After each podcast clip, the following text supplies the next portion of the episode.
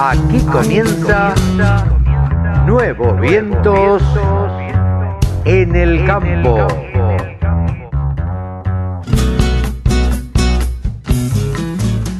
Hola, hola, hola, hola. ¿Cómo les va mis amigos?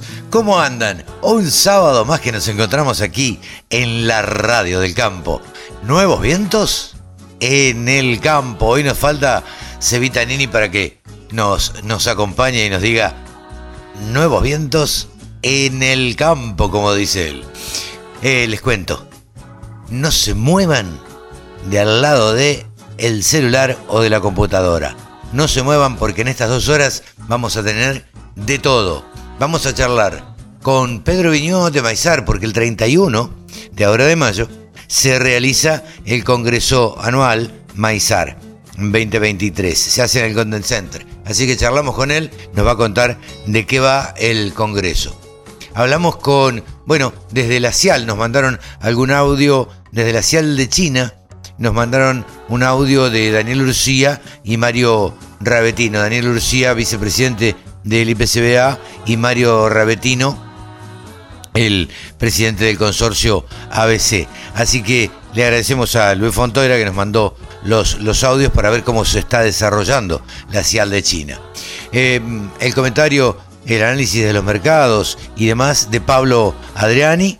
Hablamos en la semana, se realizó Agrotendencias. Agrotendencias, después de nueve años, se, se volvió a realizar. Es, bueno, un, seminario, un simposio, donde todos los que integran la cadena de, granos, eh, bueno, se reúnen para debatir y para, y para charlar diversos, diversos temas referidos a las políticas que se aplican y, y demás. Así que eh, ahí estuvimos hablando con Fernando Rivara, estuvimos hablando con Diego Cifarelli también de la Federación de Molineros y con Gustavo Idígoras, que es el presidente de Ciara. Así que, mm, bueno, eh, charlamos también con Javier Lauría, eh, obviamente acerca de de ovinos, como no podía ser de otra manera. Y estuvimos en el lanzamiento de la Angus de otoño, como le llaman ellos. Así que vamos a hablar con el presidente de Angus, Alfonso Bustillo, y con uno de los dirigentes de Angus, Alfredo Guzmán. Todo esto y buena música hasta el mediodía, señores. Nos arrancamos, arrancamos de esta manera.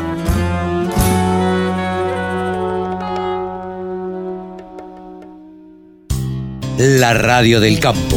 Única emisora con programación 100% agropecuaria. Alfredo Guzmán, histórico dirigente de Angus, eh, va a estar al frente de la Colapa. ¿Nos puede contar eh, en el ámbito, por supuesto, de esta Expo Angus que se va a llevar a cabo del 3 al 6 de junio? Eh, ¿De qué se trata? Bueno, es una reactivación de algo que ya hemos comenzado, que la pandemia nos enfrió un poco que es un grupo de justamente asociaciones de ángulo de Latinoamérica que queremos reactivar. Son México, Colombia, Brasil, Paraguay, Uruguay y Argentina. Ahora estamos tratando de agregar a Panamá, a Perú y a Ecuador para formar un grupo latinoamericano, para formar digamos, una lucha por, los, por, por, lo que hacemos nosotros en Latinoamérica con el Angus, que muchas veces recibimos un tratamiento no demasiado bueno del resto de los que hablan un idioma distinto al nuestro. Y estamos justamente tratando de juntarnos para justamente cambiar algunas cosas que estamos haciendo para tratar un orden general más o menos igualitario y realmente crear un crecimiento para un grupo que sin lugar a dudas para el mundo es muy importante en lo que es para la raza Angus. ¿Cuál es hoy el tema de la agenda de la Colopa? Porque recuerdo, por ejemplo, uno de los fuertes era poder entrar con Genética a México eh, que es algo que, si no mal recuerdo, ya se logró en alguna parte. No. ¿No? Bueno. Se entra a México y Estados Unidos, pero a través de poder entrar a través de Canadá, que es lo que queremos justamente decir, que nos parece realmente absurdo.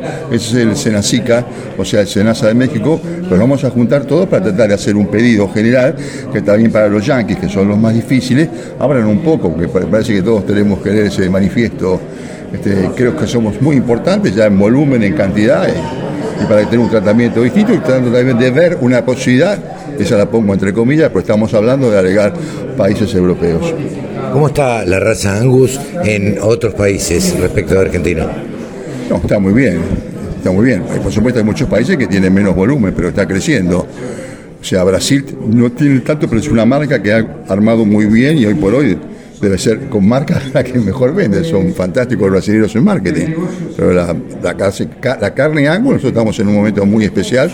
Ya pasamos las 4.000 toneladas de exportación con marca. Este año queremos que vamos a llegar cerca de las 5.000. Lo que demuestra, por supuesto, que mi marca es apreciada en todo el mundo. Y nosotros, como Argentina, evidentemente sabemos que estamos en el podio, no voy a decir que somos los mejores, pero estamos en el podio, seguro de la mejor carne angus del mundo.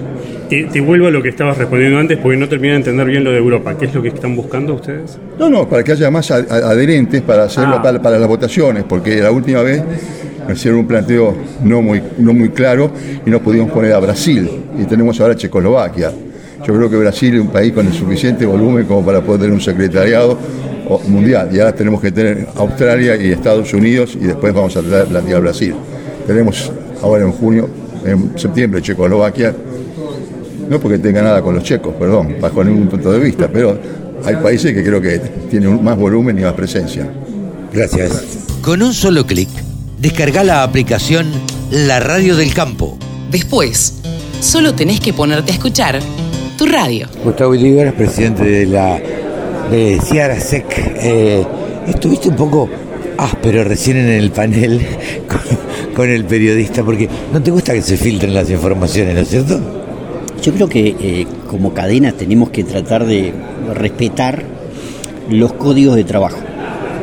Cuando uno comunica algo que no tiene un consenso, debería primero producirse los consensos y después publicarse. O publicarse los disensos después de haber dado el suficiente debate.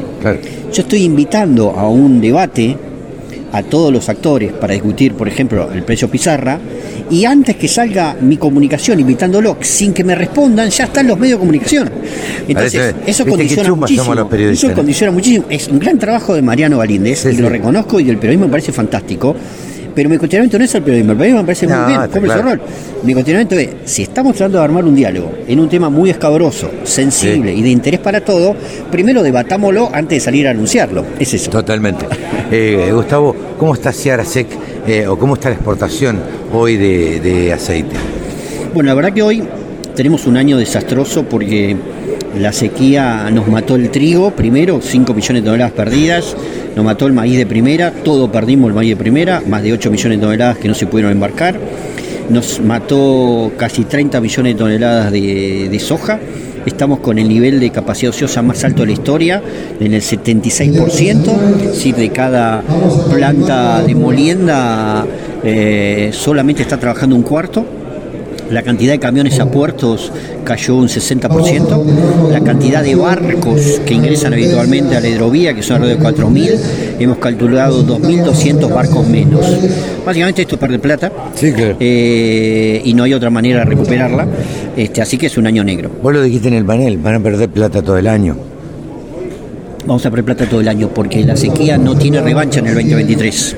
La sequía puede tener revancha en el 2024 pero para eso necesitamos eliminar muchas medidas distorsivas. Por eso insistí tanto en eliminar las resoluciones de volumen de equilibrio maíz y trigo, eliminar este, los fideicomisos y varias otras cosas más. Sos un activo participante eh, del Consejo Agroindustrial Argentino, has tenido mucho que ver en, esta, en este proyecto de ley que se le presentó al gobierno. Contanos muy por arribita, eh, a ver, ¿por qué ustedes dicen que si se cumpliera toda esa ley, eh, eh, el campo rendiría y le iría mejor al Estado? Bueno, primer tema de que tiene esa ley. Esa ley inaugura algo novedoso en el campo, que son 10 años sin que un gobierno cambie las condiciones. Eso fija el ley. Ahora, ¿cómo haces para que esto pase? Bueno, la ley está escrita que dice durante 10 años ningún gobierno puede, salvo que quiera cambiar la ley. Pero cambiar la ley nos enteraríamos con tiempo y deberíamos trabajar para que no suceda. Entonces, el primer tema es darle estabilidad de 10 años, una década. Algo que por ahora en Argentina no existe. No. Segundo, beneficios a los productores para que usen más agroquímicos, más semillas fiscalizadas, más fertilizantes. Eso va a tener beneficios impositivos directos. El productor a su vez que quiera eh, invertir en el campo para industrializar el agro, para hacer una planta de, de, acopio, para hacer este, una molienda, lo que fuera, va a tener también una recuperación de su inversión mucho más rápida de lo que históricamente bien suceda. Y por último, el ganadero, cuando retiene a sus animales para lograr el peso necesario para venderlos, hoy paga ganancias todos los años. Con esta ley pagaría solo el momento de venta, con lo cual crecería el volumen también de ganado pesado en Argentina, por lo tanto el consumo de carne y la exportación de carne. Es decir, que tiene muchos atributos inexistentes hasta ahora y por eso insistimos tanto. El próximo gobierno debería empezar antes con una ley aprobada de esta naturaleza, porque lo vería no en el 24, pero sí en el 2025, por, por el efecto que tiene como ciclo agrícola. ¿no? Pues has recorrido el mundo y has sido agregado comercial en Bruselas, por ejemplo. Y digo, ¿por qué en la Argentina, siendo un país netamente agrícola-ganadero, no se le da bolilla a, o, no se le da la, suficiente importancia al campo? Yo creo que justamente por eso, cuando uno ve el mundo, sobre 190 países del mundo, solo 11 somos superavitarios estructurales de alimentos. Y en esos 11 países, particularmente en Argentina, eh, los gobiernos de turno consideran que es un sector extremadamente exitoso y por eso tiene que extraer la riqueza para distribuirle y ganar elecciones. Primer punto. Segundo punto es porque nosotros seguimos estando tan divididos, tan atomizados en nuestras representaciones gremiales, empresariales, que no tenemos, que no generamos costo electoral. Nosotros nos quejamos, pero nadie pierde una elección. En Francia se queja el agro y ese primer ministro no es más primer ministro. Entonces, eso es lo que tenemos que lograr. Generarle un costo electoral a la política. Ese día los políticos se van a preocupar por el agro. Muchísimas gracias, Gustavo. El sector agroindustrial es el que más mano de obra ocupa en la Argentina. Nos merecíamos una radio www.laradiodelcampo.com. Con nuestro eh, programa de exposiciones anuales, siempre tenemos una en otoño, Palermo y la de primavera. Esta de otoño, que es la número 80, repitiendo un poco el formato de lo que nos pasó en el centenario que fue tan exitoso, la decidimos hacer nuevamente en Palermo con la Rural Sociedad Anónima, con el formato cura alternada negro y colorado con remates especiales de invernada y cría, concurso de novillo gordo, carne angus certificada presente para el público. Bueno, y que toda la cadena productiva comparta esta exposición. El hecho de que sea internacional, como mencionaste en la conferencia de prensa, ¿qué, qué característica le da a esta muestra? Le da mayor apertura, le da la posibilidad de que criadores de, de otros países puedan participar con nosotros en otoño. ¿Vienen con animales esos criadores? Vienen con animales, posiblemente venga algún animal de Uruguay. Tenemos presencia de la Colapa, que es esta confederación de productores, estar juntándonos acá con todo el mundo ambos de Latinoamérica, así que creo que le da una, una fuerza mayor, ¿no es cierto?, el formato internacional. Alfonso, ¿en algún punto no compite esta exposición que hacen todos los años ustedes y que por lo visto tienen pensado eh, seguirlo con la exposición de Palermo? Son dos exposiciones, esta es nuestra exposición. Palermo es la ganadera de la rural, de la cual es la fiesta de la ganadería argentina y en la cual participamos siempre con muchísima fuerza. Pero esta es nuestra exposición, como la de primavera, y es para nuestros socios exclusivamente como, como expositores, ¿no? asociados con la Rural Sociedad Anónima, le damos un formato mayor en lo comercial, pues yo no creo que compitan. Imposible competir con la ganadera. ¿Cómo se encuentra en este momento el productor de Angus? ¿Cuál es el contexto? Estamos en un contexto muy complejo para la ganadería argentina. Estamos con una sequía tremenda, tercer año, que ha hecho estragos, con una economía nacional que no ayuda a nada, con una inflación que se dispara, con pobreza que se dispara, con mercados intervenidos en la exportación de carne. Estamos complicados. Sin embargo, mirando para adelante, yo creo que va a haber un cambio de gobierno, obviamente va a haber elecciones y creo que va a haber un cambio de gobierno. La gente que, nuevamente tome las riendas del país tiene que darse cuenta que la, indust- la agroindustria y la ganadería y la agricultura, el sector agropecuario, es el motor impulsor de que este país arranque. Sumemos minería, sumemos las economías regionales, pero no hay salida si no miran a este sector. Hoy la ganadería está complicada, esperemos no perder stock de vacas productoras, ¿no? Recordémonos que las vacas son la fábrica y que venga una revancha después de esta sequía y después de esta mala situación nacional. Vuelvo a la exposición con una pregunta doble. El hecho de hacerlo en Palermo bajo techo, ¿qué ventajas le da más allá de lo climático, que obviamente eh, están, digamos, protegidos? Y por otra parte, si hay alguna oferta de capacitación en la muestra. Con respecto a que sea eh, dentro de Palermo, es muy cómodo, Gastón. Eh, está asegurado que la gente va a estar bien, que van a poder verla con frío, con lluvia, con lo que sea. Interactúa muy bien con todo el ámbito comercial, con la gente que tiene un stand. Todo eso hace que sea muy rica la muestra dentro del- de un galpón como es este, ¿no es cierto? Y la segunda pregunta me La oferta de capacitación, si es que tiene esta muestra.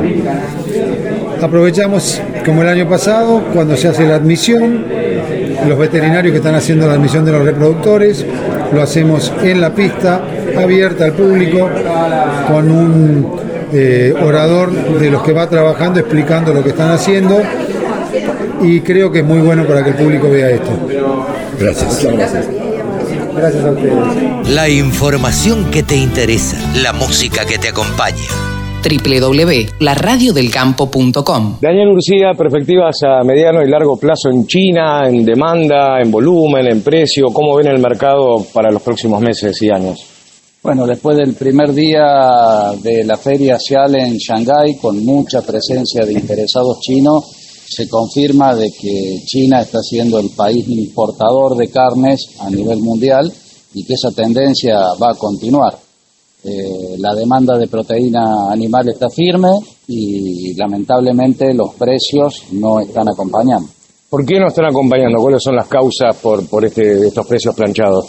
Bueno, hay distintas hipótesis, la pospandemia, que todavía la recuperación económica en el mercado doméstico no ha sido tal, eh, también algún stock de mercadería abundante eh, hace que hoy estén bien abastecidos y que las compras que están haciendo son compras para futuro y por eso también la cautela al momento de cerrar operaciones. ¿Cómo imaginás este mercado a 10 años?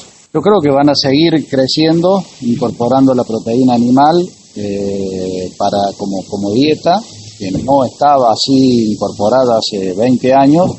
Y en el caso de la carne vacuna, China no tiene posibilidades de autoproveerse, entonces es una buena oportunidad para países como Argentina de tenerlo como mercado de desfile. Agricultura, ganadería, semillas, razas, precios, tecnología. Toda la información en laradiodelcampo.com. Diego Cifarelli, presidente de FAIM, la Federación de la Industria Molinera. ¿Cómo estás, Diego? Gracias por atender a la Radio del Campo. No, gracias a ustedes, un placer. En el ámbito de Agrotendencias 2023, bueno, te tocó una parte del de, el panel del ante, anteúltimo. Y, y ahí yo, personalmente, me enteré que la industria molinera es la industria más antigua del país. Desarrollanos un poquito, contanos. Bueno, sí, de- mm, la verdad que para mí es un orgullo, no lo suelo contar porque a veces uno peca de fanatismo, pero sí, eh, la primera industria nacional es la molinería. Eh, más allá del descubrimiento de ser la primera industria nacional, también eh, hay personas jurídicas hoy estableci- establecidas que desarrollan su actividad comercial que son de antes de la Constitución Nacional y que son molinos harineros. Ah, mira. Con lo cual, no digamos, Primera Industria Nacional hace como 200 y pico de años, pero molino harinero que exista y que esté comercializando bajo la misma nominación que cuando nació, por ejemplo, es el caso de Molino Cabo y de Rojas. Claro. Vos te quejaste un poquito que los periodistas últimamente, eh, no sé si les pegamos mucho o no, No, los tratamos no, bien, no, pero no, no. ¿cómo está la industria molinera? No, no, cero, no, no, no, por ahí se, se me malinterpretó y pido disculpas. Lo que digo es que por ahí el- el- O lo- que- lo- que las las noticias noticias no o los títulos no son lo que uno quisiera con el amor que tiene este Claro. sector y, y por ahí, viste, están más ligadas a otras situaciones eh, o, a, o a noticias tristes o a Sí. noticias que son para mala sangre. Y uno quiere también llevar un poco de realidad, que es una industria que genera 23.000 puestos de trabajo directos, que es federal, que hay ciento, ¿Que nuclea casi cuántos? 23.000 trabajadores directos. Claro, pero ¿a directos. cuántos molinos nuclea? 149 149. molinos harineros, o sea, es mucho más allá que un título, Sí, sí. pero eso, pero no, era más que nada un enojo conmigo mismo, que probablemente sea una falencia de nuestro sector, no llevar buenas noticias a la sociedad con todo el empleo que damos y con la significancia que tiene lo que, lo que fabricamos, que es harina. harina. El pan. algo más sensible Man, a nivel mundial en alimentos, no existe. El pan. Es harina, es fideos, es ñoquis, es el raviol, es... Nada, es un... Hasta las hostias. Claro, bueno, las hostias, que le- de hecho le- Claro. le, le entregamos harina eh, al arzobispado para, para que hagan las hostias, le hemos mandado harina al Santo Padre, bueno, este... Y No, es una industria absolutamente sensible. Sí, sensible, antiquísima, parte del ADN argentino, junto con la leche, con la carne, eh, nos sentimos eh, muy argentinos, nos sentimos sinceramente que... Bueno, ¿y cómo, cómo está la industria? Y la industria, la industria, mm, la industria cuando uno se mete adentro y ve que muchas empresas de otrora siguen existiendo, lo que tiene que visualizar es si los directorios siguen siendo los mismos dueños, Claro, sí, sí. porque a veces queda el cascarón, pero Claro, sí, la marca. eh, y bueno, ha, ha sido, ha tenido muchos altibajos económicos. Eh, no por fabricar harina tenemos la, la vacatada, ni mucho menos.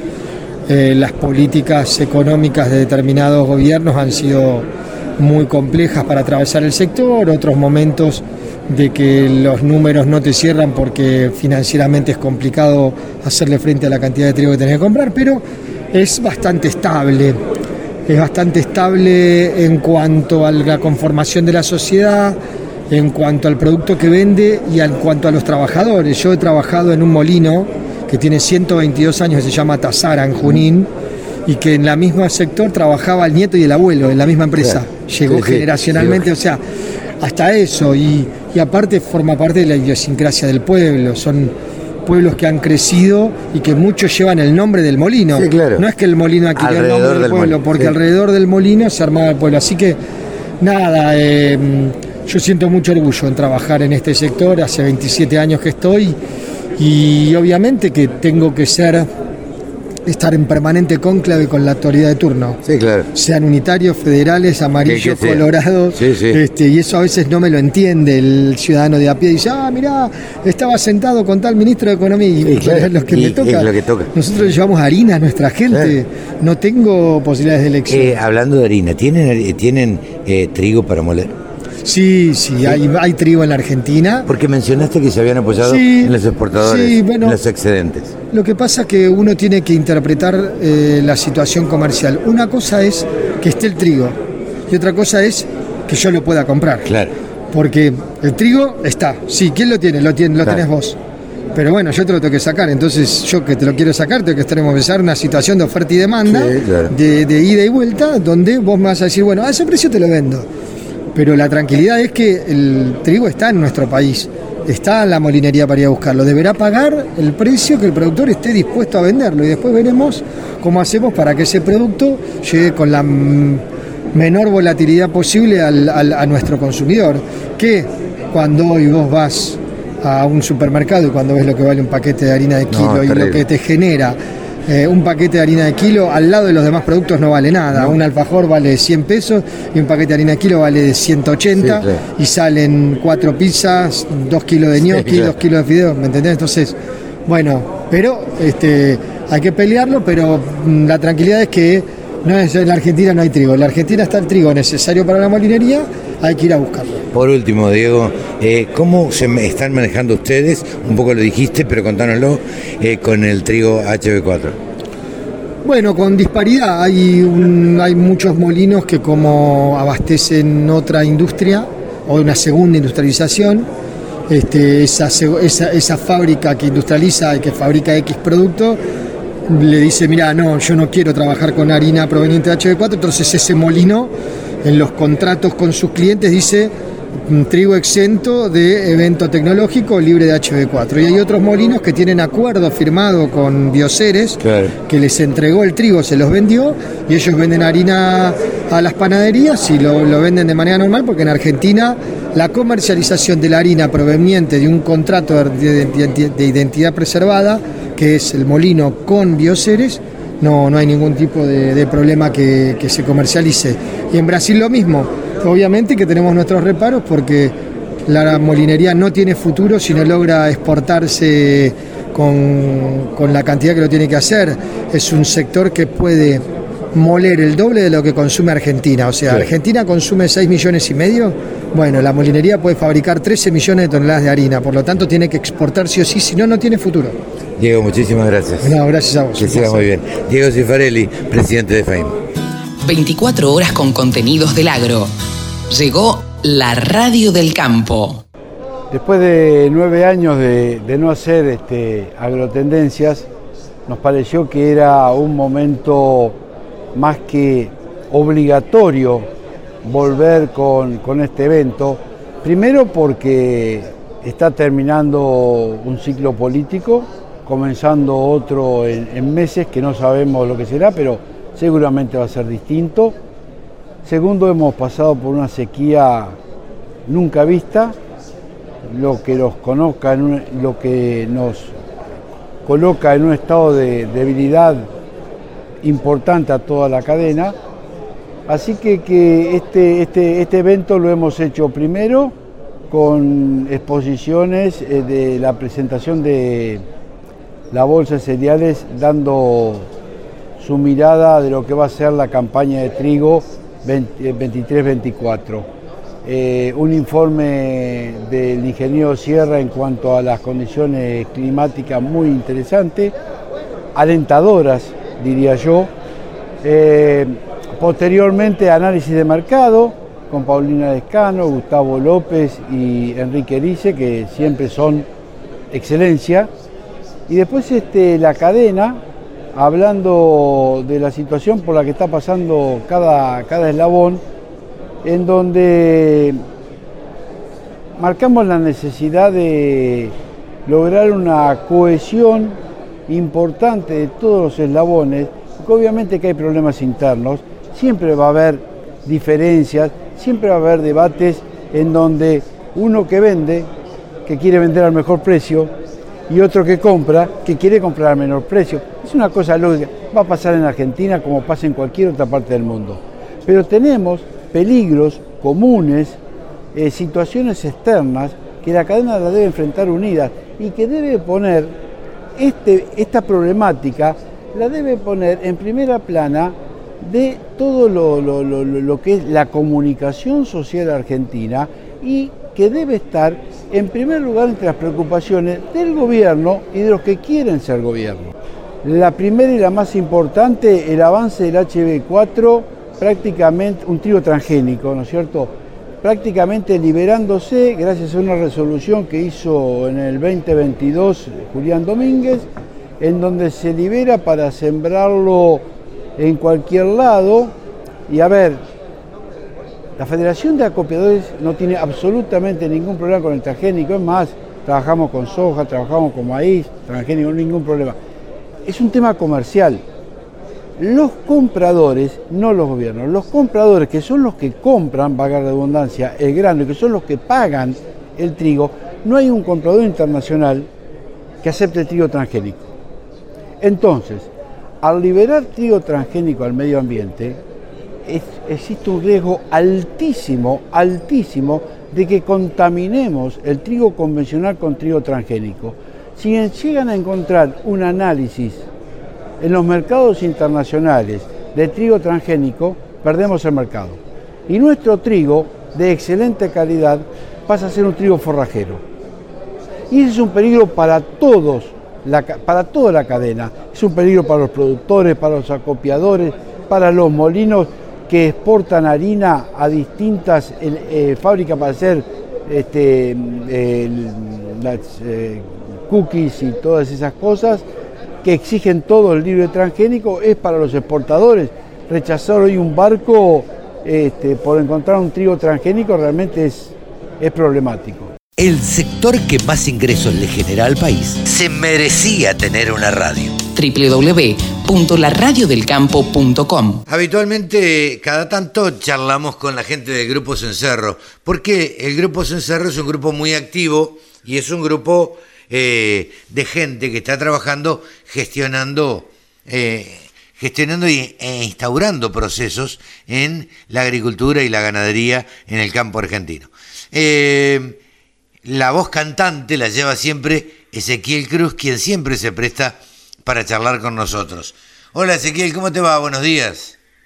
Buenos días, Carlos, ¿cómo estás? Buenos días para vos y para toda la audiencia. Bien, muchas gracias. Eh, Ezequiel, contanos, a nosotros nos gusta eh, de vez en cuando charlar con vos para que nos vayas contando cómo va evolucionando, a ver, eh, el grupo Cencerro en sí, pero también eso es un indicativo de, eh, de cómo va evolucionando el campo, qué es lo que va necesitando el productor, qué procesos eh, son más importantes, a qué le está dando más bolilla, ¿qué estás notando? Y bueno, es un gran momento, ¿no? Es un gran momento, me parece, para, para, para debatir, ¿no? El andar de las empresas agropecuarias eh, en este año, Carlos, ¿no? Un año de elecciones, un año de volatilidad de precios, un año de, de eh, y, y bueno, viste cómo es esto, ¿no? El, el, el productor que siembra hoy, que está encarando la campaña 23-24, que va a sembrar trigo, que va a que va a eh, sembrar cebada, eh, que encara la fina, que tiene que proyectar la gruesa, va a sembrar con un gobierno y capaz va a cosechar con otro, ¿no? No, no, que es seguro. titular. Eso, eso seguro. Pero, eh, ¿va a sembrar trigo? Bueno, esa es una gran pregunta, esa es una gran pregunta que, que nosotros la vamos respondiendo con cada uno de nuestros clientes eh, particularmente, ¿no? Eh, Hoy, por ejemplo, yo traje para hablar con vos eh, un, un caso tipo, por ejemplo, de un productor eh, de la zona núcleo, la cual ya hicimos todo el presupuesto y, y- y toda la rentabilidad esperada, proyectada eh, de esta campaña que arranca, ¿no? Y por ejemplo, estamos viendo que el trigo tiene un 8% de rentabilidad, eh, Carlos. Por ejemplo, hoy en día, con los números que tenemos hoy, con un precio estimado de 250 dólares, con un ritmo de 3.500 kilos, que tiene que llover para que rindan 3.500 Sí, sí. kilos, ¿no? Sí, Por claro. supuesto, o sea, y después tener la volatilidad del clima. Bueno, esa es la rentabilidad proyectada eh, que, que, bueno, que, que te hace muy finito el número. Ahora, eh, depende, yo como te decía, depende de cada productor, porque la realidad es que hay productores que no llegan a mayo, abril del 2024 para generar liquidez, ¿no? Entonces, básicamente hay compromisos que, que hay que pagar, ¿no? Entonces, el trigo es un, es un cultivo que lo cosechas en diciembre, como todos los oyentes seguramente saben, y bueno, te da caja eh, eh, a fin de año, ¿no? Ahora, bueno, ¿qué pasa? Eh, ¿Cuál es, ¿Cuál es la mejor decisión? Bueno, yo creo que cada empresa es un mundo, yo creo que cada productor, como lo hacemos nosotros con, con los productores que acompañamos en Grupos Encerro, tiene que hacer sus números, siempre lo digo, o con Grupos Encerro, o con algún licenciado en Administración Agropecuaria, o contador que sepa de, de agro, tiene que sentarse a hacer los números y tomar decisiones en cuanto a su empresa, ¿no? Porque, por ejemplo, hoy te cuento otra más, hablábamos con, con productores que son mixtos, ¿no? Que tienen la parte de agricultura, pero también tienen la parte de ganadería.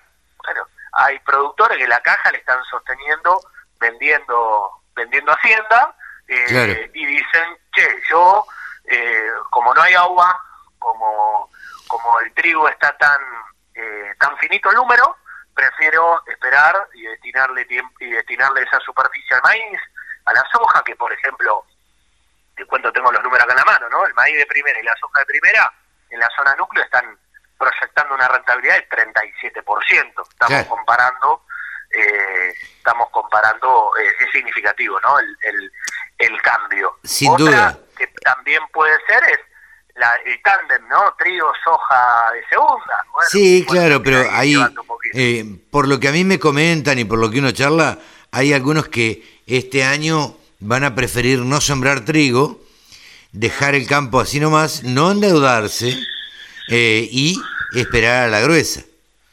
Exact- Exactamente, pero bueno, eso depende depende de cada Sí, caja, depende, ¿no? También hay, eh, hay, sí, y hay de- productores que si no salen a sembrar eh, no tienen esa caja esa caja disponible, pero bueno, son estrategias, ¿no? Me parece Carlos que eh, lo que lo que nosotros pregonamos desde desde Cencerro en las ya 150.000 hectáreas que gestionamos en 14 provincias. Justo te iba a preguntar Argentina, eso.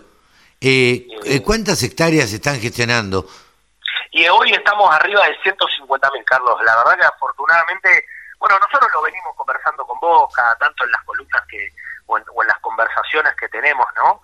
Eh, yo creo que, que- que el avance del sector agropecuario argentino en cuanto a la profesionalización de las administraciones me parece que viene siendo viene siendo significativo, ¿no? Me parece que eh, el tiempo guardado de la pandemia creo que en un momento ayudó. eh, me parece que, que- que las herramientas digitales, el trabajar por Meet, por Zoom, con, con software que, que, están en la nube, eh, me parece que todo eso ha ayudado, ha hecho un contexto, bueno, que el número también se afine, porque es la realidad, o sea, tuviste, no sé, si, hacemos un, un raconto de lo que pasó en los últimos cuatro años, tuviste pandemia, tuviste guerra de Ucrania, que lo- el- los insumos se fueron a las nubes, que los precios subieron, ahora los precios parece que están bajando, eh, los insumos eh, sí y los fertilizantes sí bajaron, pero toda esa volatilidad yo creo que le hace entender al productor, Carlos, que tiene que tiene que sentarse en el escritorio, más allá de que sea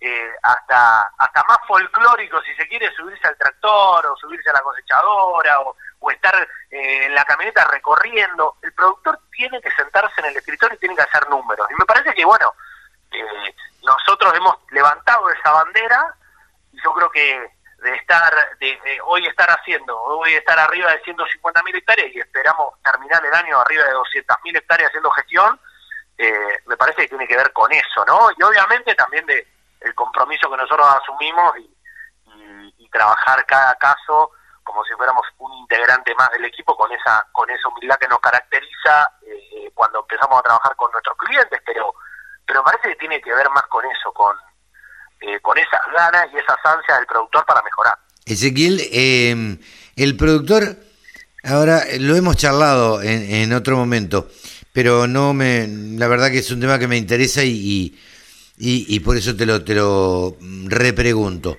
Eh, ¿A vos te parece que está cambiando una nueva generación y están adquiriendo más tecnología? ¿Vos lo ves a eso? cre- sí, sí, sí, yo eh, indudablemente, a ver, yo creo que siempre que charlamos eh, con vos y con, con otros colegas, incluso también con productores, eh, siempre que charlamos de esto, yo siempre, a mí me gusta siempre recordar el contexto, ¿no? Porque si uno le da contexto, eh, me parece que, que no, es, no, es- no es por nada esa recurrencia, ¿no? Y está perfecto que lo charlemos. El 95% de las empresas agropecuarias en la República Argentina son empresas familiares.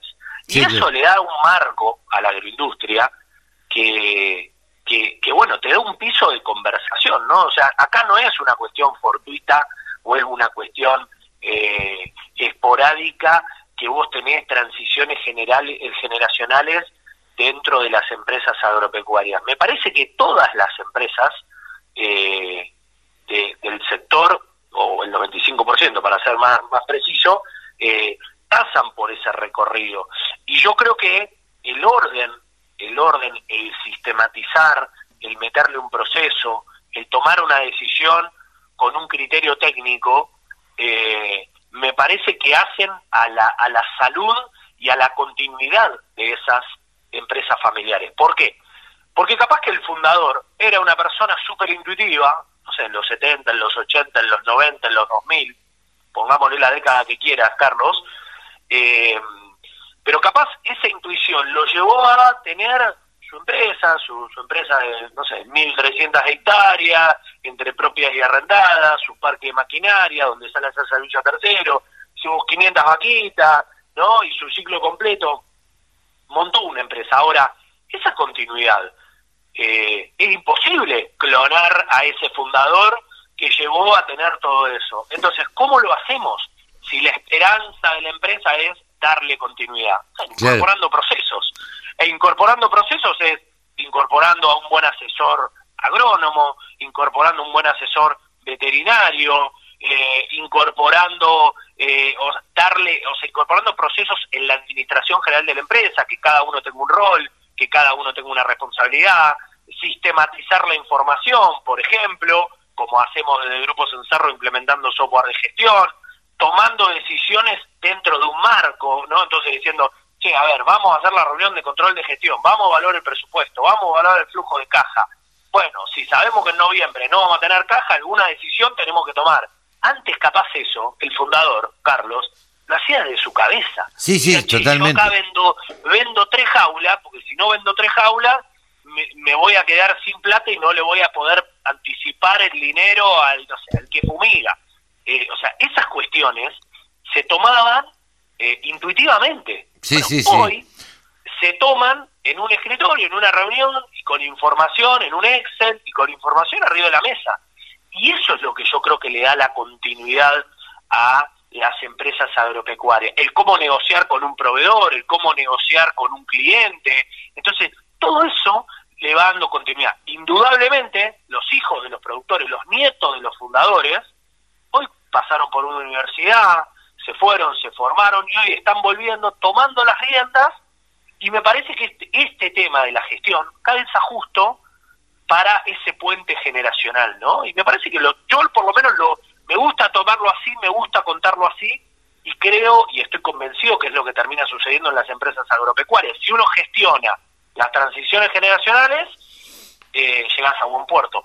Si no lo gestionás, y bueno, lo más probable es que el día de mañana, cuando no esté el fundador, se termine vendiendo todo y destruyendo esa, esa empresa, eh, que, bueno, si es una decisión eh, hay que aceptarla, pero bueno, uno siempre quiere que las empresas sigan creciendo, ¿no? Eso es lo que apuntamos nosotros del Grupo Sonzarro. Sin duda. lo que sí te pregunto, en las nuevas generaciones, eh, ¿están adoptando las herramientas financieras que existen en el mercado, por ejemplo, en el mercado de futuros? Indudablemente yo creo que eh, hay una hay una adopción de parte de las nuevas generaciones, me parece que hay más conocimiento, eh, pero yo creo que el sector agropecuario igualmente está en un o sea, tiene tiene mucho por abordar, ¿no? En eso. Yo creo que el sector agropecuario debe ser uno de los pocos sectores donde vos podés fijar el precio futuro de tu producción o comprar una opción para fijar ese precio futuro. Uno de los pocos sectores. Y yo la verdad que creo que no es, no es tan masivo. Eh, me parece que hay que darle una vuelta de rosca ahí, pero sí, indudablemente las generaciones entrantes eh, tienen mucho más conocimiento sobre, sobre eso, ¿no? Me parece que, que sobre todo los que pasaron por una universidad. Claro, sí, me parece que esas generaciones eh, ya adoptan em, eh, las herramientas financieras y son capaces de, eh, o están en condiciones de, o por lo menos no desconocen, de meterse en un mercado de futuros y jugar un poco financieramente eh, de alguna manera especulando en el buen sentido de la palabra para hacer rendir, eh, todo, sacarle el mayor potencial a, a esas toneladas que cosechó de soja, de trigo, de maíz o de lo que sea. Sí, o que va a cosechar, ¿no? O sea, mira, hoy hoy lo hoy lo posicionamos en esta en este en esta en estas semanas, ¿no? Que venimos transcurriendo actualmente eh, donde, donde parece ser que los precios de los commodities tienden a la baja ¿no? y, se, y se van cayendo, bueno, el que compró una opción hace tres meses eh, eh, para, para el futuro, para 2024, por ejemplo, bueno, seguramente colocó un mejor precio. ¿Por qué? Porque hoy tenés una cosecha esperada más alta en, en, el hemisferio norte y eso te tiende a la baja el precio. Entonces, eh, a veces hay cierta cierto desconocimiento sobre sobre estas herramientas, ¿viste? Yo todo el tiempo me cruzo con productores y me dicen, no, es que esto es eh, jugar a la jugar a la ruleta, ¿viste? Esta, esta, especulación de jugar a la ruleta. No, la realidad es que vos podés no comprar un, un, forward eh, y sí comprar una opción de compra, una opción de venta,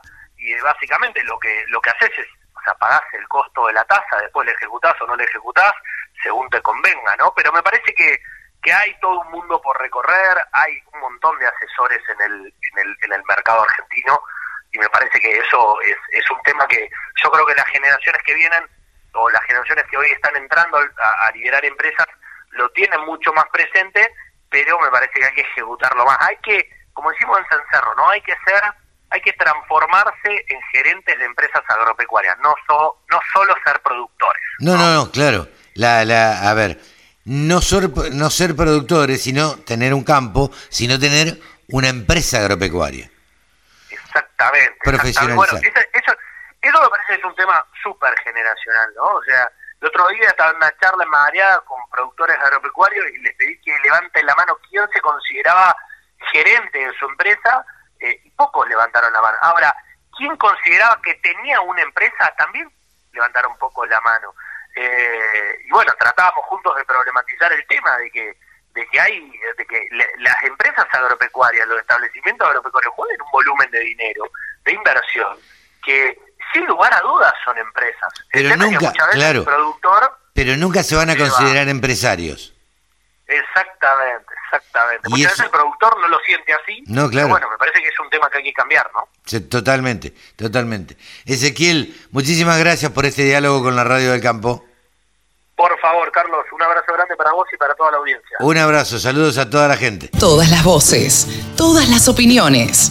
La radiodelcampo.com. El periodista que más sabe de ovinos en la Argentina, siempre lo decimos, así abrimos esta columna donde se habla únicamente de ovinos, se llama Javier Lauría. Y Javier Lauría está con nosotros, está aquí en la Radio del Campo. Hola Javi, buen día, ¿cómo te va?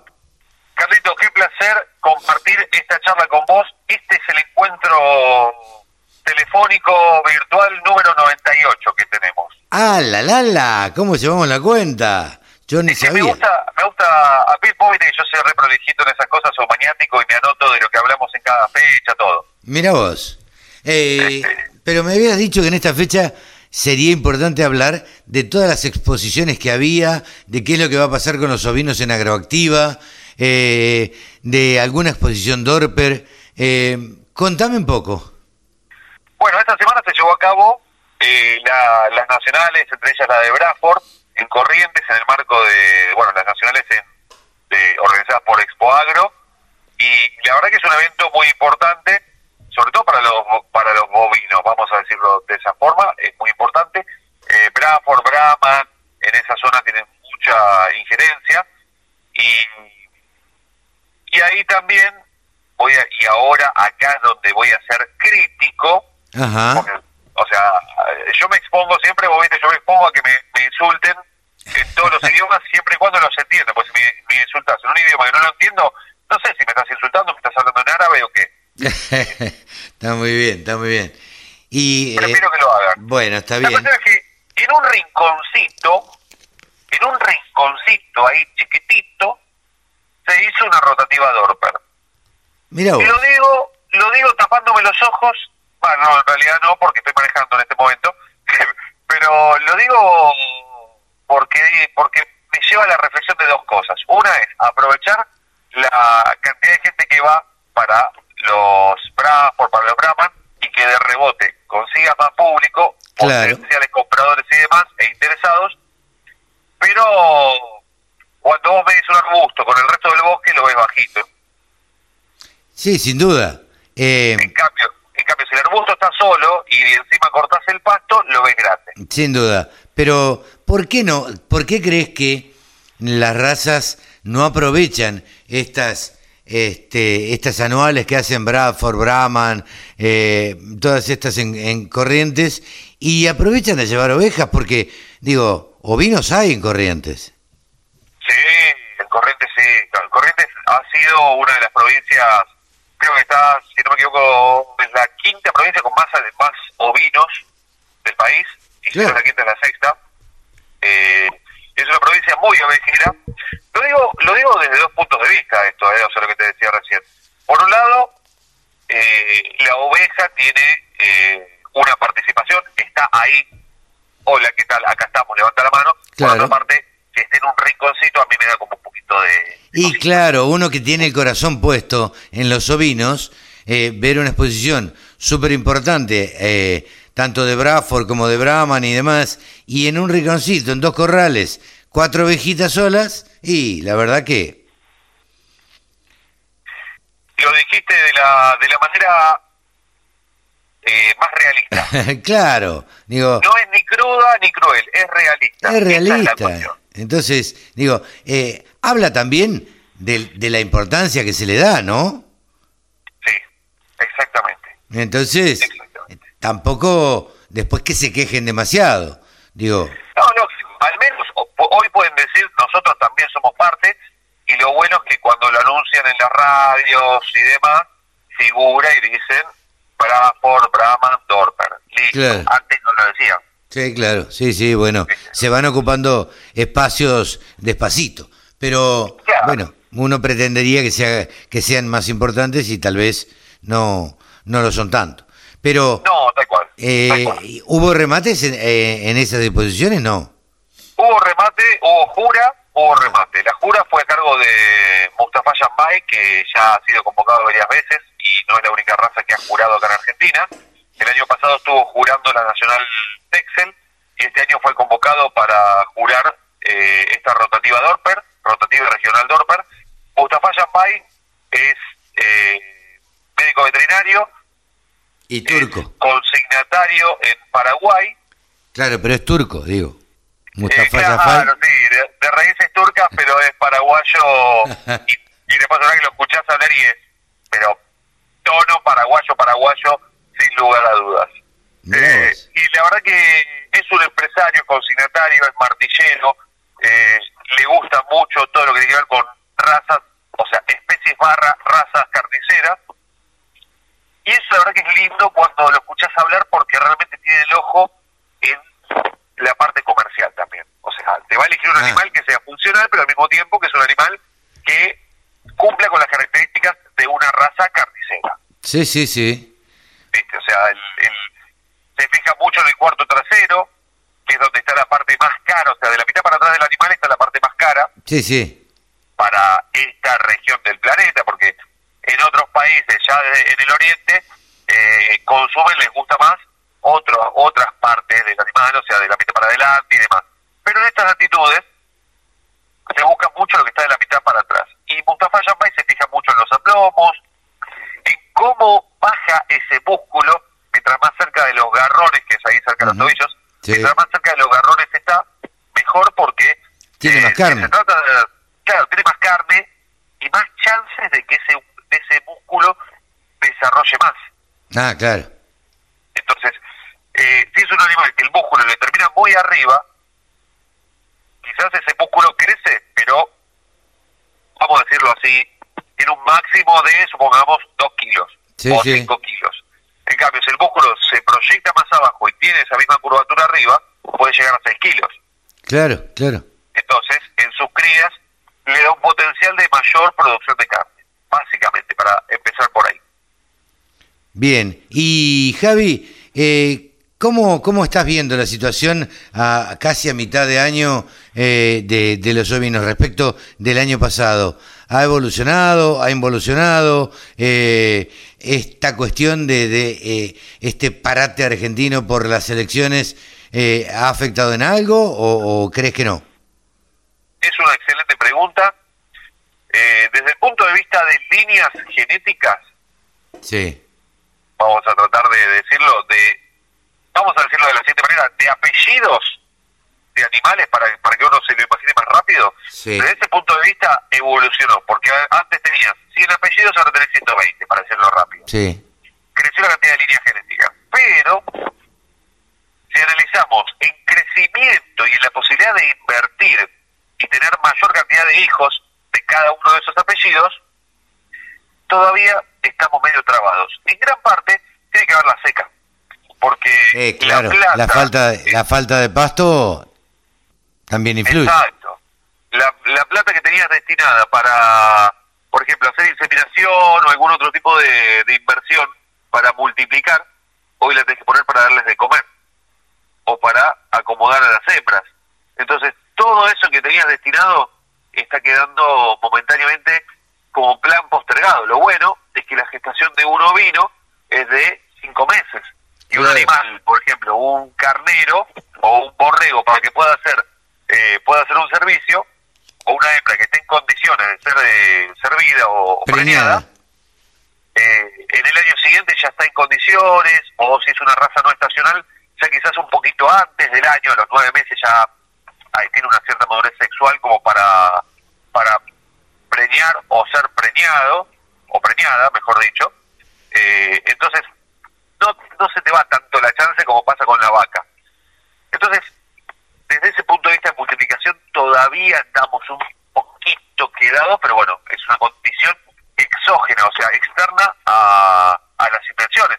Es cierto también que los, los principales multiplicadores de ovinos, vamos a decirlo también, Sí. los principales multiplicadores de genética tienen cash en el bolsillo.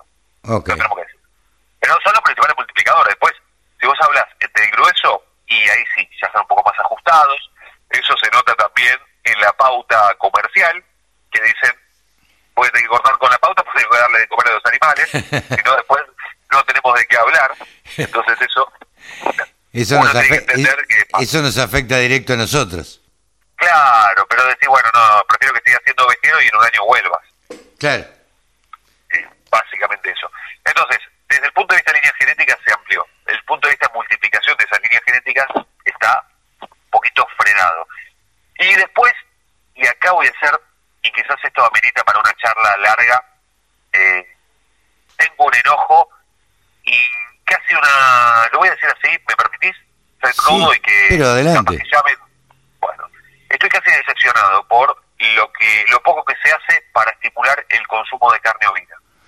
Y bueno, pero ya lo venimos hablando muchas veces, Javi. Hemos, a ver, vos, yo y mucha otra gente ha intentado hablar con, con la gente de la Secretaría de Agricultura, con un montón de gente, y no se logra el, el desarrollo masivo, el despegue masivo. Tampoco se puede lograr en tres meses, pero bueno, que se hagan cosas por lo menos. Claro, o sea, ya se sabe, y si estornudo te pido disculpas, es parte de lo que Es, ocurre en es- vivo. es de la radio en vivo. Claro, ya se sabe que hay que cambiar el paradigma de consumo. Perfecto, lo sabemos todos, ya lo dijimos todos, hay que hacer porciones mucho más amigables, en menor tamaño, perfecto, lo charlamos, lo saben todos, pero no lo hacen. No lo Entonces, hace. ¿quién es el que tiene que agarrar y decir, bueno, queremos estimular el consumo, ¿cómo hacemos? Damos una charla para 20 personas en un shopping y las 20 que estén ahí prueban carne y después van a volver a consumir y ya lo probaron y yo fui testigo de que no sirvió de absolutamente nada. Claro. Porque vos le tenés a esa gente y después dice, bueno, voy a comprar la carne, no la encuentran. Listo, chao, terminó, fin del cuento y no tenés un final feliz siquiera. Sí, sí, sí, sí. Nada, porque, eh, bueno, el problema para mí radica no solamente en, en los, cuartos, en los cortes eh, más pequeños, sino, sin- eh, para mí radica en comunicación y en distribución. Totalmente de acuerdo. Me parece que, que en tanto se distribuya a las carnicerías eh, y, y se le haga notar al carnicero de la carnicería común que uno, yo tengo acá a, a media cuadra, eh, que es carnicera por otra parte, le haga notar a esa carnicera que eh, además de carne bovina, puede vende carne de cerdo y puede vender carne ovina y, y le es rentable, eh, en la medida de que eso suceda, yo creo que los carniceros van a recomendar también la carne ovina. Yo estoy totalmente de acuerdo. Pero hay que Y acá te distribuir. voy a contar, te voy a contar una parte, una parte más del chiste Sí. que, que la verdad que el otro día me vienen con una imagen y me muestran cordero cuatro mil pesos el kilo. ¿Qué? ¿Sí? ¿Cuánto sale una, un, eh, la carne? La carne vacuna, te lo digo ahora, novillito, novillito supermercado, 390, 420 kilos, hoy está 2.200 promedio, El kilo. el kilo de calidad premium. Señora, Sí, sí. señor, el Sí. kilo, 2.500 si quiere, señora, señor.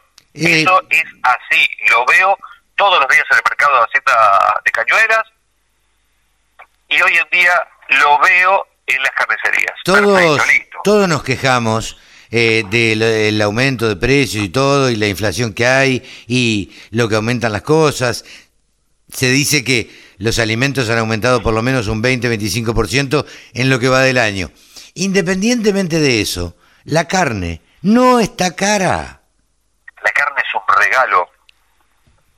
La carne Pero bueno, digo, si quieren ganar eh, cuatro mil o cobrar cuatro mil pesos el kilo de cordero y la gente, a ver, cuando uno va y compra con el bolsillo y te saca la billetera, dice que compro un kilo de nalga o un kilo de, eh, de vaca o un kilo de nalga de cordero.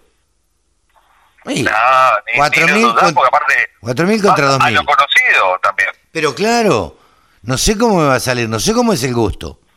Entonces, Del día 15 en adelante vas al pollo de última. pero sin duda, o, o vas al cerdo que lo conoces. Pero sí, sí, o sea, así, como se dice la frase, así no. Así, no. No. Entonces, si vos tenés ese precio, que la verdad que me parece extremadamente abusivo, pero me trajeron la foto, me dijeron, mira, cuatro mil pesos el kilo. Claro. Dale, ¿es un chiste esto? No, no nos pasemos la raya. O sea, tenés margen de sobra, ¿cuánto le sacás? Dale. Sí, sí, O sea, sabemos los costos, no nos mientan en la cara. Pero supone- suponete ahora, vamos a otra parte. Suponete que, vamos a ponerle nombre, ¿cuántos años tiene aproximadamente tu carnicera, la de la esquina? 40. Mariela se llama. Mariela, sí. Vamos a llamarla Mariela. Porque me parece que es un nombre de 40. O, o Gabriela. Vamos a, decir- vamos a Gabriela, Gabriela, más Gabriela, Gabriela le va más. Claro, vas a Gabriela y le decís, ¿tenés cordero? No. Y te dice, no. Suponete que alguien va y le lleva. ¿Cómo le lleva? Le lleva congelado. Y vos le decís, ¿tenés cordero? Sí, tengo pata. ¿Cuánto? O sea, ¿me podés cortar tres chuletas? No, está congelado. Ah, claro. Gabriela, ¿me estás cargando? No. Y, y Gabriela va a agarrar y te decir, pero llévate milanesa, 1300 el kilo, 1500 el kilo. ¿Querés Claro. llevarte carré? claro.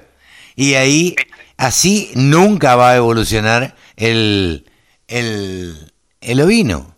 Digo, Exactamente. si no se toman algunas determinadas medidas realmente de fondo, y la verdad que no va a evolucionar.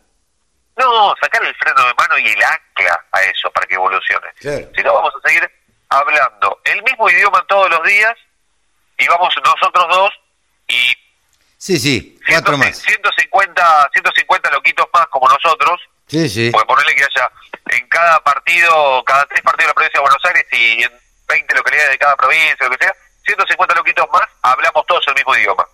Sí, claro. Pero hablamos nosotros entre nosotros. Claro, es una charla para hablar de entre ombligos Claro, directamente. Ni siquiera totalmente. nosotros, nuestros ombligos hablan. Y vos te Totalmente. juntás con, el, con el del frigorífico y le preguntás, che, ¿y ¿no, ¿no querés probar así? No, lo que pasa es que sabes cuál es mi negocio. Mi negocio es el cerdo. Claro. A mí me lo, pero me lo dijo, no te puedo dar nombre apellido porque No. ya me parece un exceso, pero me lo dijo un frigorífico que está en San Andrés de Giles. No me lo dijo en forma directa, aclaro. Me dijo, si vos querés venir un día al frigorífico, venite un jueves, que ese día yo hago faena de ovinos. Eso significa, de cinco días a la semana que hace faena, uno solo, o sea, un 20% de ¿Vos decís su Constanzo o no? actividad. ¿Eh? ¿Vos decís no? No lo dije yo. ¿Eso qué significa, Carlitos? Que solo el 20% de su actividad, ¿sí? De su actividad es ovino. Claro. Pero estamos hablando de su actividad, la cantidad de horas semanales que le dedica, el 20%. Ahora, si no faena la misma cantidad de carne ese día que otros días, o sea que seguramente faena menos, me la recontrajuego de que faena menos, estamos hablando de que su actividad es del 20%, pero capaz que su negocio es del 5%. Claro. Sí, Entonces, sí. si tu negocio es del 5, vos te dedicas al 95% de tu negocio, que es el que te, te da la rentabilidad gruesa. Sin duda. Sin duda. A ver, eh, el frigorífico también tiene que, que ganar plata, ¿no?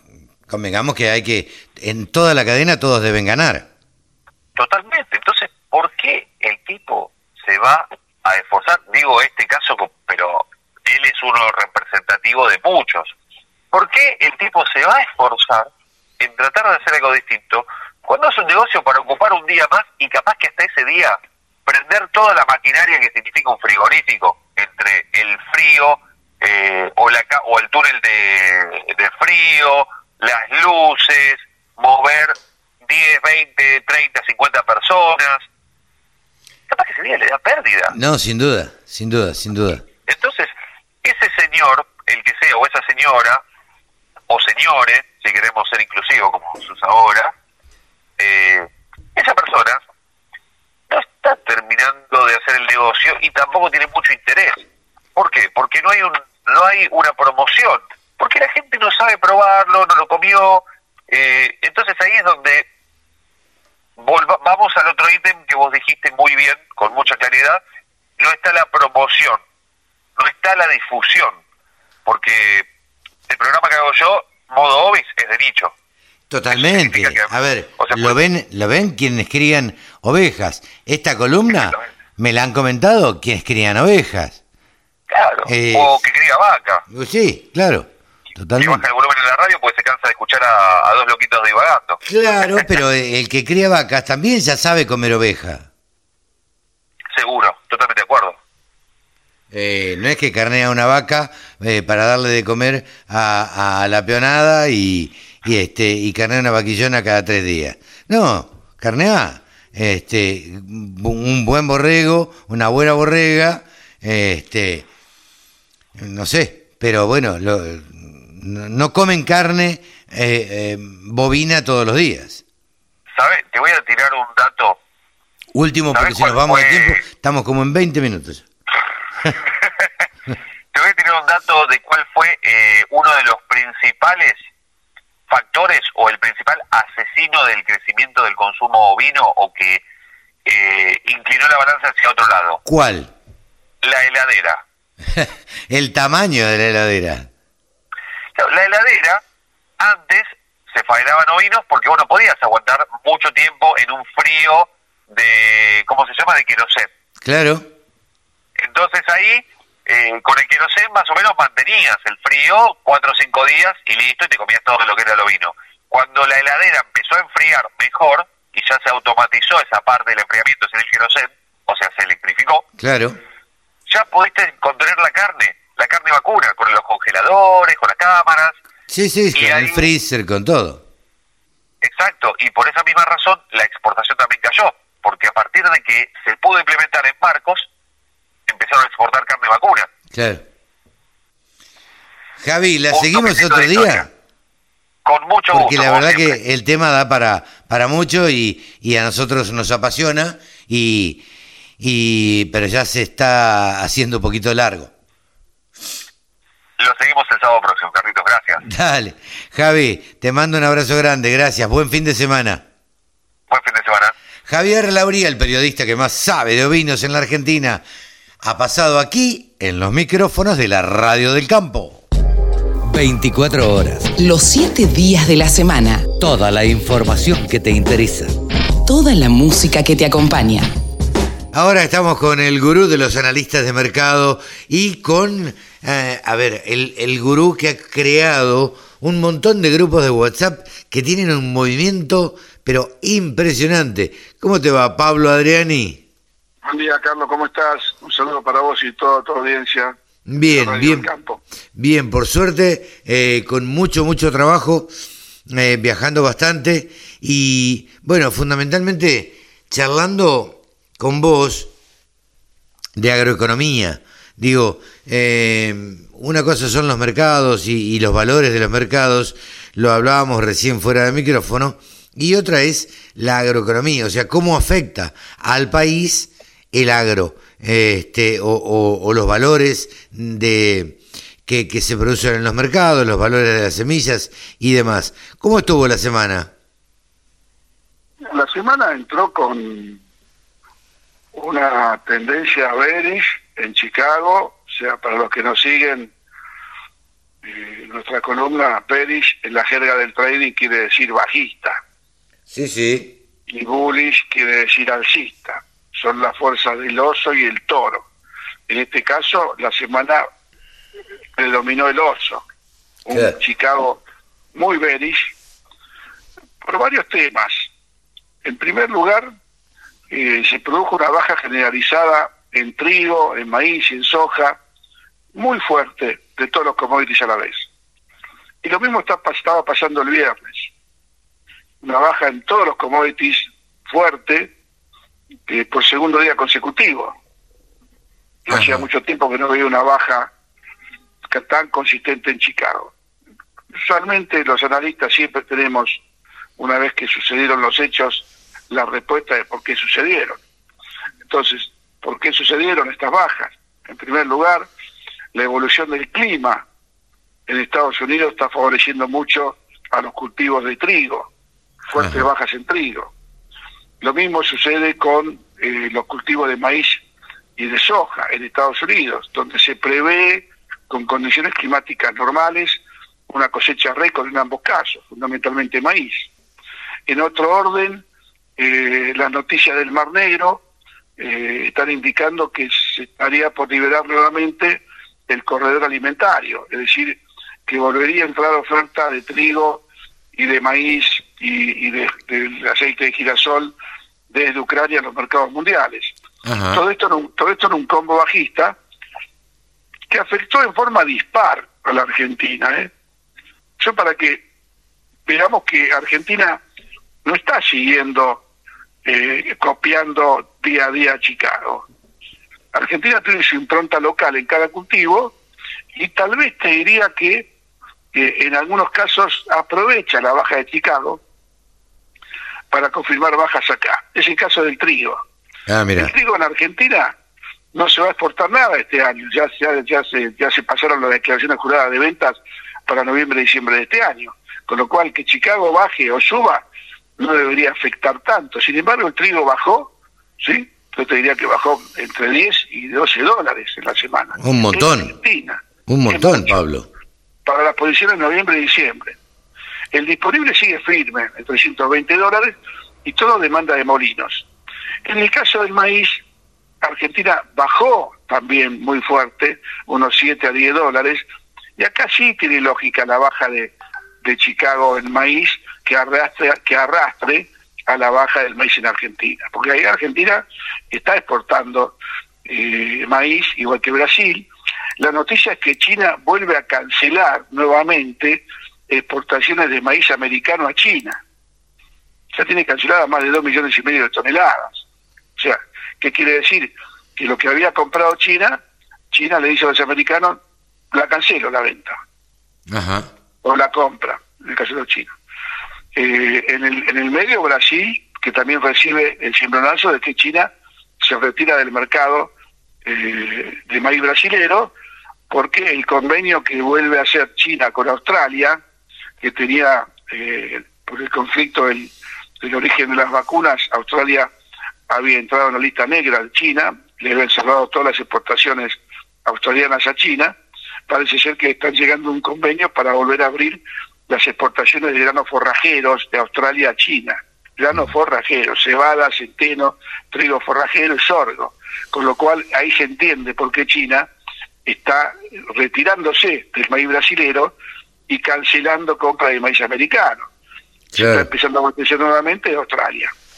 Y la soja, que se mantiene eh, firme, ¿viste? Porque una caída de soja en Chicago de, 15 dólares en una semana.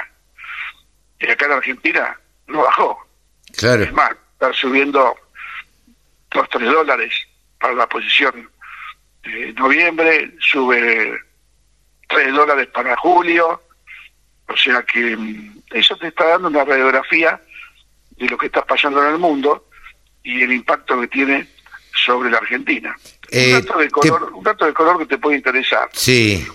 Estoy haciendo la, en este momento la cuenta mientras hablo con vos. La baja de soja en los últimos seis meses en el mundo fueron cerca de 70 dólares por tonelada. Ajá.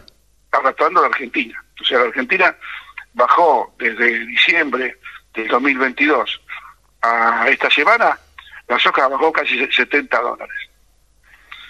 Si tenemos 22 millones de cosecha, eh, 70 por 22 te da 1.500 millones de dólares. Ahí tenés el costo Claro. ¿Por, qué los mer- ¿Por qué saber lo que pasa con los mercados es importante? Ahí tenés el costo para la Argentina. O sea, Argentina eh, deja de percibir 1.500 millones de dólares por la baja del mercado internacional que arrastró al mercado de soja en el disponible.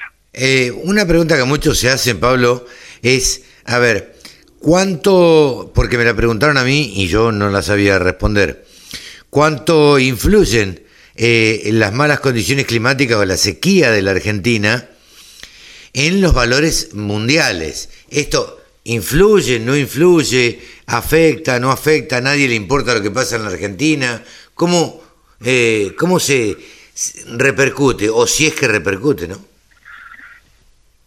Esto hay que verlo, hay que verlo y contarlo como la película. O sea, conforme, conforme Argentina consolidaba la peor sequía en la historia, eh, ya por enero, febrero, marzo, empezando en diciembre, o sea, la, la sequía no empezó en diciembre, venía de hace dos o tres años. Sí, sí, claro. mediáticamente empieza a aparecer eh, eh, en el radar de los operadores mundiales la sequía en Argentina. Conforme pasaba eso, Chicago se afirmaba por el factor sequía. Cuando Chicago empieza a hacer las cuentas y se da cuenta que Brasil va a tener una cosecha súper récord de soja y que la- la- el aumento de la cosecha de soja brasilera compensa la Claro, baja de la, la cosecha baja de de- soja argentina, ahí empieza a dar vuelta el, el carretel, empieza a recoger el barrilete y entras en el mercado Beris que estoy indicándote ahora.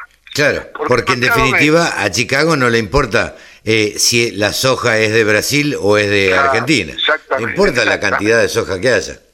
Exactamente. Lo que sí, hilando un poquito más fino, eh, Brasil, por primera vez en la historia, eh, será el primer exportador mundial de harina de soja. Esto nunca había pasado. Porque Argentina, con la cosecha que tiene, eh, no va a poder cumplir un, un nivel de exportaciones como, como el histórico. Entonces ahí tenés un, un- un efecto colateral negativo de la sequía sobre la Argentina. O sea que yo creo que eh, la película fue esa y, la película se va reciclando mes a mes con distintas situaciones políticas, económicas, climáticas a nivel mundial.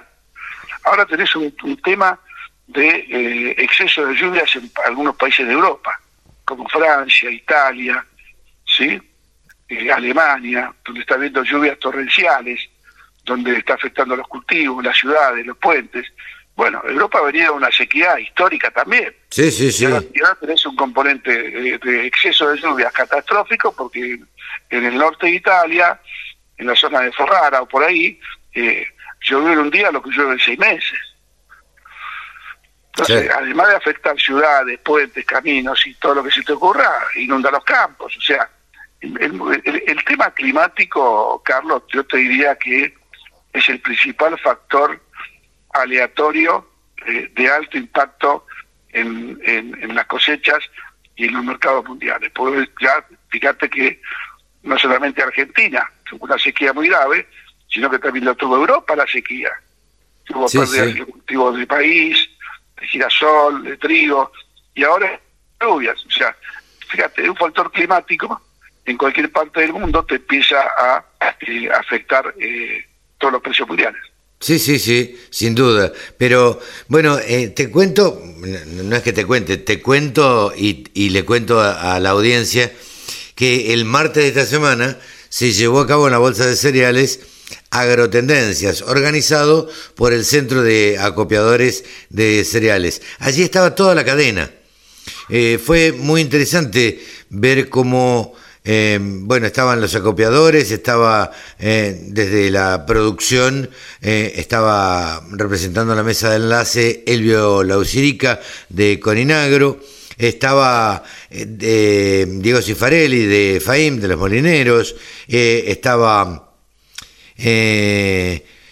a ver, estaban todos los actores como Gustavo y Diego de Ciara Sec, eh, estaban, eh, por supuesto, Fernando Rivara también, este, eh, en- del Centro de Acopiadores. Así que se dio un debate. ¿Cómo? Como anfitrión del evento, Fernando Rivara. Claro, sí, sí, sí. Eh, se dio un debate lindo, una charla lindo, sobre todo a la tarde, donde estaban todos y, y, bueno, y, y se dijeron algunas cosas bastante importantes entre ellos, eh, pero que bueno, el público estaba escuchándolos, y, pero ellos coincidían que, bueno, en, siempre tratar, dentro de la cadena, tratar de llegar a consensos, a, consensuar cosas. Pero, pero bueno, eh, se habló bastante de la HB4 también y de los, los sobre todo. Este, bueno, son temas que despertaron cierta polémica que vamos a tener notas dentro del programa con Fernando Rivara. Eh, vamos a, hablar también, hicimos una nota el martes con Diego Cifarelli, con Gustavo Idígoras, así que vamos a tener también un pantallazo de lo que pasó ahí en estas agrotendencias, este, donde estaba toda la cadena de, de, este, la agricultura, ¿no? Pasa, Carlos, eh, a veces es muy difícil lograr los consensos porque tenés eh, la intervención del Estado con distintas medidas, y lo viene haciendo hace tiempo esta administración kirchnerista, cambiando las reglas de juego y provocando eh, fricciones en la cadena. No, bueno, lo, lo, lo que busca el gobierno es eso, provocar fricciones en la cadena. Lo que pasa es que cada medida mal implementada por el gobierno y cada fricción que se produce en la cadena, hay alguien que gana plata y hay, otro que pierde plata. Sí, claro.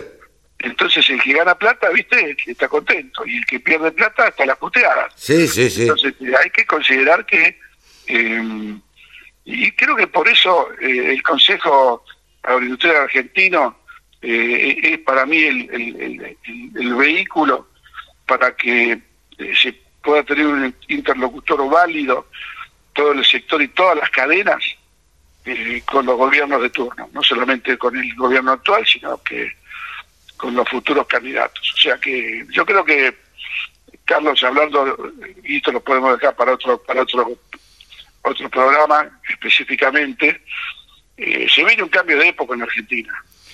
¿A vos te parece? de época, se viene un cambio de época político, económico, de relaciones sociales, relaciones personales, por, por una cuestión de necesidad. Si bien eh, los, grandes economistas y pensadores siempre te dicen que tiene que haber un crack en el país para que resurja, como le pasó a Estados Unidos, como le pasó a Alemania, como le pasó a España, donde pasaron guerras y hambrunas, también se dice que Argentina todavía no tocó fondo. O sea, sí hay un nivel de pobreza que se histórico, un nivel de desocupación es terrible, eh, pero sin embargo eh, no hay una, una, e, e, ebullición y efervescencia social que nos preocupe. Acordate que por mucho menos, ¿sí? crisis del 2001, la crisis del 2008, por mucho menos, eh, la gente salió a la calle, ¿viste? con cacerolas para cambiar ciertas eh, actitudes del gobierno. Sí, sí, sí, pedía el que se vayan todos y demás. Claro, entonces te digo que hay un cambio de época y yo creo que si Argentina no aprovecha esta oportunidad para ponerse los pantalones largos, eh, estaremos ante otra oportunidad perdida. Espero que me equivoque. Espero que no sea así. Pablo, muchísimas gracias por este diálogo de todos los sábados con la Radio del Campo. Un abrazo y saludos a vos y a toda la audiencia. Buen fin de semana. Pablo Adriani ha pasado aquí en los micrófonos de la Radio del Campo. Exposiciones, muestras, rurales, novedades. Toda la información en laradiodelcampo.com. Mario Rabetino, hace 10, 15 años China era invisible para la industria exportadora argentina. Nadie se imaginaba que iba a ser el principal destino para la carne argentina. ¿Cómo imaginás este mercado en los próximos meses, incluso en los próximos años?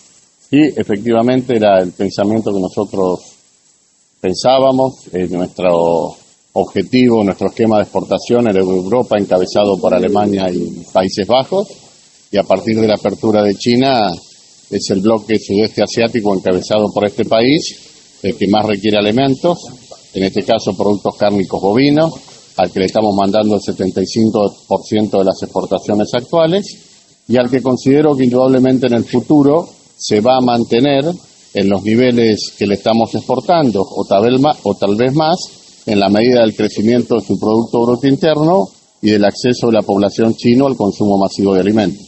los precios suben y, más, y bajan, ¿no? Es la lógica de los mercados. Hoy están en un momento bajo. ¿Ustedes creen que se va a recomponer en el corto o el mediano plazo?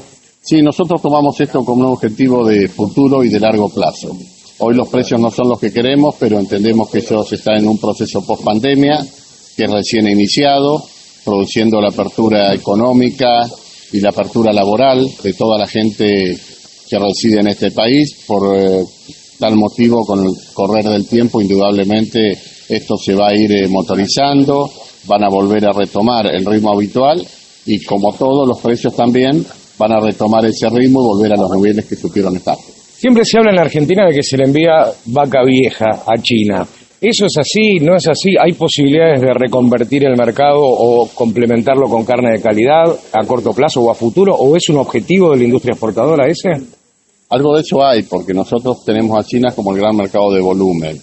No es que se le manda vaca vieja, se le manda un producto que tal vez no es los cortes premium que mandamos a Europa. Yo creo que hay que reposicionar la marca argentina para que tenga los mismos valores que tienen otros países competidores, como es el caso de Brasil, y que tenemos que preocuparnos por exportar lo que nosotros sabemos producir y lo que el productor se dedica a producir y que el industrial quiere trabajar, que es el novillo argentino y que ha logrado un reconocimiento en el mundo entero.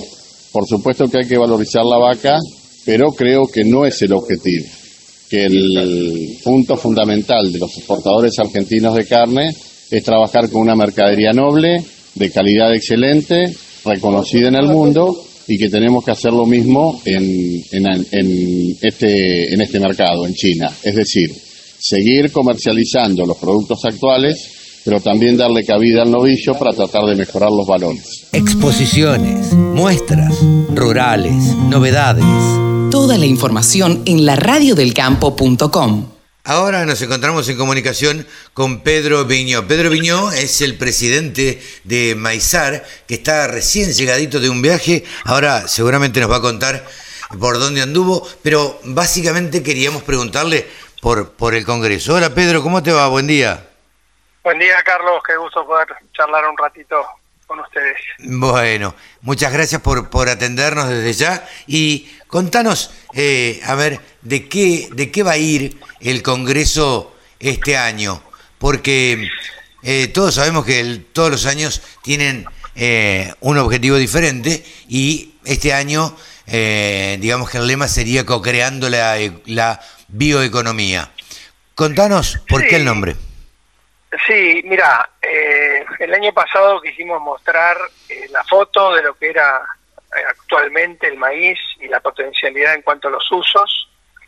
Este año que es un año además político, es un año donde hay elecciones, queremos entre todos los actores del ecosistema maíz juntos mostrar lo que puede llegar a significar este, si nos dan las herramientas eh, todo el ecosistema enfocado en, en, transformar, en producir más, en bueno, en definitiva satisfacer a consumidores que cada vez están buscando con más ahínco productos renovables y en ese sentido el maíz por su característica de, ser una planta con una eficiencia fotosintética superior, mucho mayor producción de biomasa con los mismos insumos, eh, creo que tenemos mucho para decir, ¿no?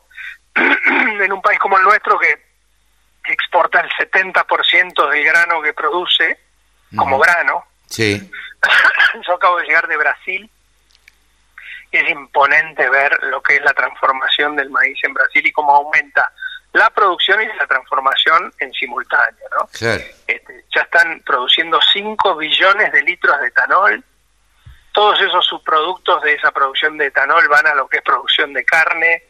Eh, la verdad que es impresionante ver la pujanza que tiene un país que tiene claro que, que el agro puede ser un vector de desarrollo este, estuvimos con la, la presidenta del Embrapa, estuvimos en Itamaraty, estuvimos con el ministro de Agricultura, estuvimos con el ministro de Desarrollo Agrario y Agricultura Familiar, todos alineados en lo que es la producción, en ver de cómo aprovechar un mundo que necesita lo que nosotros podemos hacer.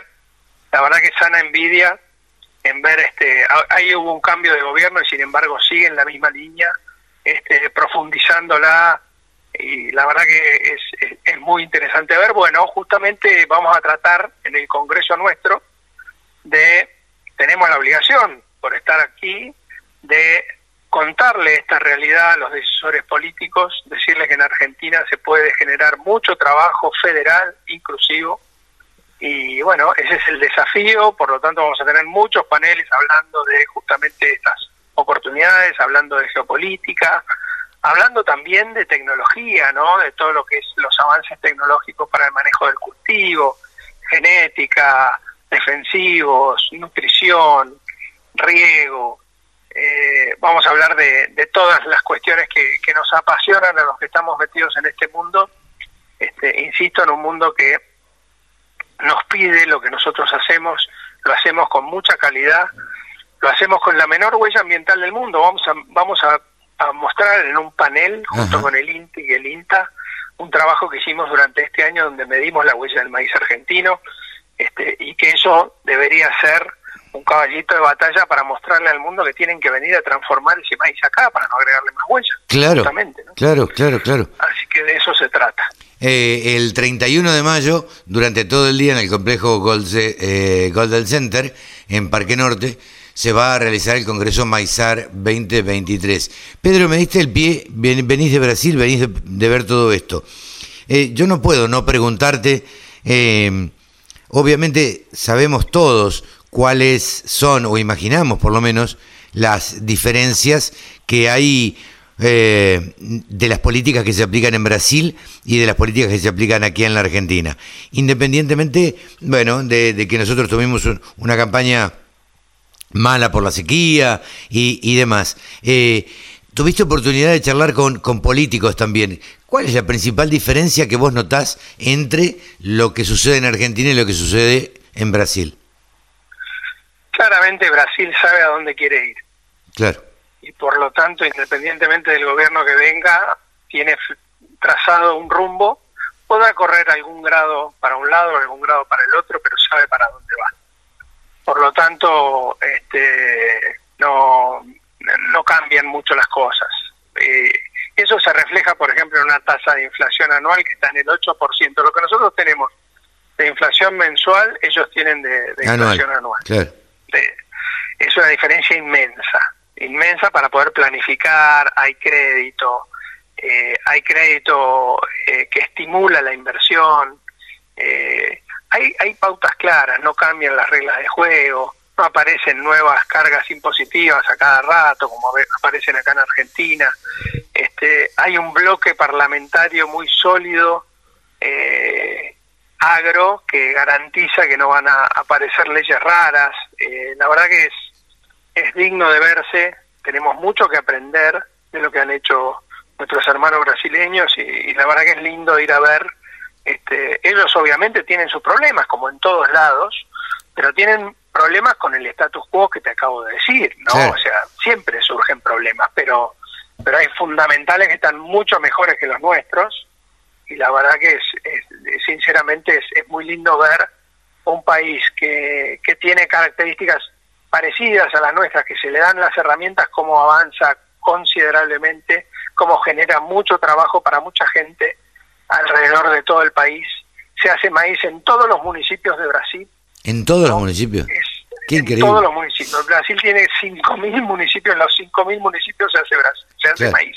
Qué increíble. Este, y, lo, y, lo, increíble es que aumenta considerablemente la producción año a año Claro. y aumenta considerablemente la transformación Claro. de la mano, ¿no? Sí, sí, Este, sí. Así que es, es, es fabuloso. La verdad que vengo este, con una experiencia encima impresionante y bueno, con ganas de empezar a transitar el camino que ellos hace un tiempo ya vienen transitando. Claro, pero digo, no deja de, de, de, un poco revelarlo a uno, teniendo todas las posibilidades que nosotros tenemos, eh, que cambien permanentemente las reglas del juego y que ellos, a partir de, de un gobierno de izquierda, como fue el, el primero de Lula, eh, un gobierno de centroizquierda, eh, luego un, un, gobierno de derecha, ahora de nuevo de izquierda, las políticas no cambian. ¿Por qué nosotros en la Argentina no podemos eh, sostener eh, estas cosas a lo largo del tiempo?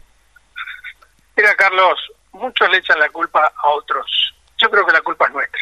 Sí, claro. Nosotros no nos hacemos cargo, nosotros no dejamos los lugares vacíos, no nos ocupamos de hablar con la política, no nos ocupamos de meternos en política. Eh, los principales responsables somos nosotros mismos, porque cuando uno va a Brasil ve que verdaderamente todo el ecosistema está por detrás de todo esto que yo te estoy diciendo. No, no, no se queda solo en su campo trabajando y no, se hace cargo, va a las instituciones, trabajan, ponen plata, eh, estamos lejos de eso. Pero los principales responsables sin duda somos nosotros mismos. Eh, Pedro, muchísimas gracias por habernos atendido. La cita es entonces el 31 de mayo, durante todo el día, desde las eh, 8 y pico de la mañana, que ya van a estar acreditando. Así que, bueno, a compartir a, este, para todos los un poco fanáticos de, del maíz y los que y los productores de maíz en distintas charlas que seguramente habrá a lo largo de todo el día. Pedro, muchísimas gracias por, por esta charla con la Radio del Campo. Muchísimas gracias a vos, te somos dos cositas más, la, inscripción es libre, gratuita, Bien. y no nos olvidemos del sorgo también, que va a tener varios paneles, y que en Brasil también viene una pujanza tremenda, el sorgo en Argentina tiene muchísimo para dar también, y también van a estar, va a estar presente el 31 de mayo. Sí, y para crecer también tiene el sorgo en la Argentina, ¿no? Absolutamente, absolutamente, y lo vamos a, a- a conversar allí. Pedro Viñó, presidente de Maizar, pasó en los micrófonos de la Radio del Campo. La Radio del Campo. www.laradiodelcampo.com Y nos despedimos de una edición más de Nuevos Vientos en el campo por la radio del campo. Sí, señora, sí, señor. Nos despedimos hasta la semana que viene. Chau. Que lo pasen bien.